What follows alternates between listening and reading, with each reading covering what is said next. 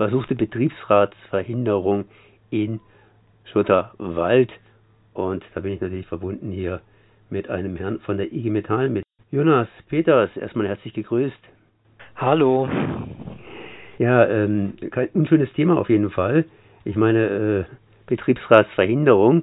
Trotzdem äh, ganz einfach mal zur Eingangsfrage, was ist überhaupt ein Betriebsrat, beziehungsweise genauer gesagt, zu was braucht man denn überhaupt einen Betriebsrat oder andersrum ausgedrückt, warum ist es wichtig, dass man einen Betriebsrat als Unternehmer verhindert? Na, Betriebsrat ist erstmal einfach die Interessenvertretung der Beschäftigten, also ein Gremium, das von den Beschäftigten gewählt wird und sich für den ihre alltäglichen Interessen im Betrieb einsetzt. Ähm, das heißt, wir sprechen da erstens über ein Stück Demokratie im Betrieb, dass die Betriebsräte damit reinbringen, dass die Geschäftsführung halt nicht äh, schalten und walten kann, wie sie das gerne hätte. Ähm, und ähm, zweitens ist es natürlich auch eigentlich äh, eine der besten Möglichkeiten, neben Tarifverträgen für die Beschäftigten ihre eigenen Arbeitsbedingungen zu verbessern. Ob das jetzt wichtig ist für für Geschäftsführungen einen Betriebsrat zu verhindern, würde ich, ähm, würde ich mal verneinen, weil die allermeisten Betriebsräte arbeiten sehr vertrauensvoll und sehr gut mit ihren ähm, Geschäftsführungen zusammen. Ähm, ich glaube, keiner von uns ähm, will gerne jeden Tag den kompletten Arbeitsalltag im Konflikt verbringen.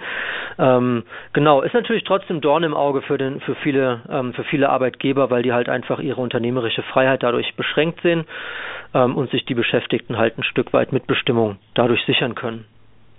Richter Aluminium hat jetzt aber sowas gemacht. Das heißt, da sollte zuerst ein Betriebsrat gegründet werden. Da gibt es ja verschiedene Regularien dazu.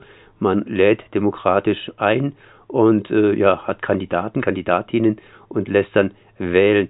So im Grunde genommen der grobe Ablauf, aber schon am Anfang, so wie Sie geschrieben haben in Ihrer Pressemitteilung, wurde das verhindert. Was ist denn da abgelaufen bei Richter Aluminium?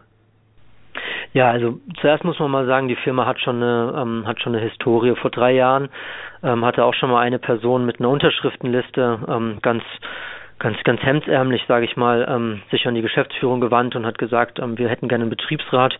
Die Person ist dann auch direkt rausgeflogen. Ähm, die Beschäftigten jetzt, ähm, der Wunsch ist ähm, weiter bei den Beschäftigten da geblieben. Die haben sich dann an uns gewendet, an die IG Metall.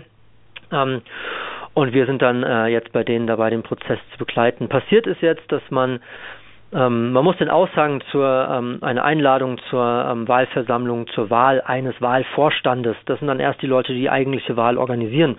Das wird dann einfach ganz im Betrieb ausgehängt, sodass alle Beschäftigten daran ähm, das sehen können. Ähm, und das ist so der erste formale Akt, den man da rechtlich machen muss.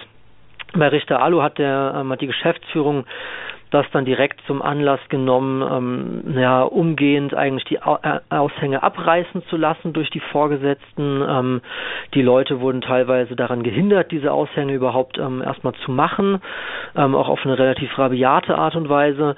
Ähm, und dann ähm, kam es auch ähm, direkt äh, danach zur Kündigung der Beteiligten.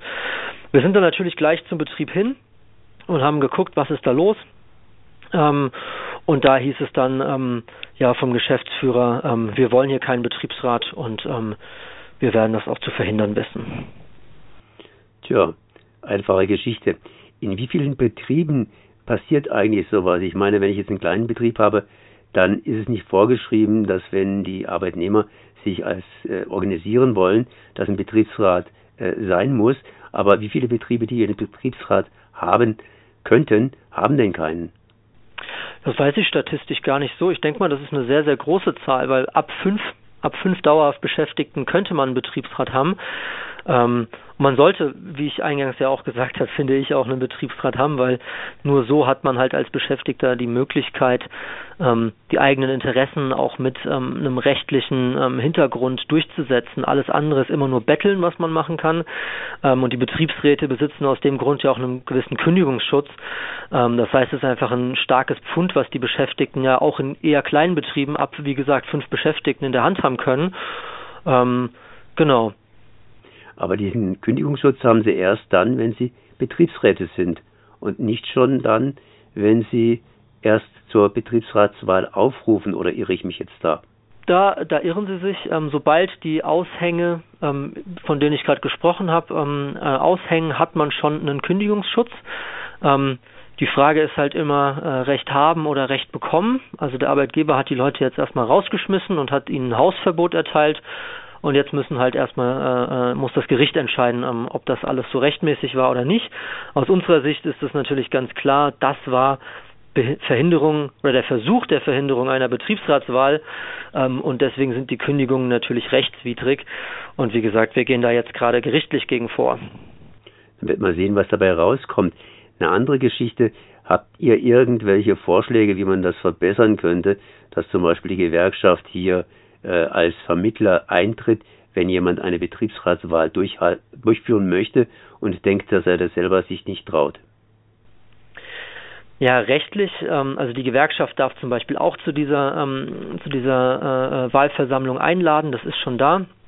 Ähm, ich sehe ein großes Problem im Bereich der Rechtsdurchsetzung. Also wir haben als Gewerkschaft alle möglichen Kontroll- und Zugangsrechte zu Betrieben. Ähm, das ist aber jetzt eher ein obskures Rechtsfeld und die meisten, ähm, die meisten Arbeitgeber ähm, weigern sich das dann einfach, das anzuerkennen oder viele in so einem Konfliktfall. Und auch die Polizei ist da an vielen Stellen dann doch etwas langsam, weil die ähm, sich beim Arbeitsrecht, das was auch eigentlich gut ist, erstmal raushalten und betriebliche Konflikte ähm, halt äh, von den Beschäftigten regeln lassen.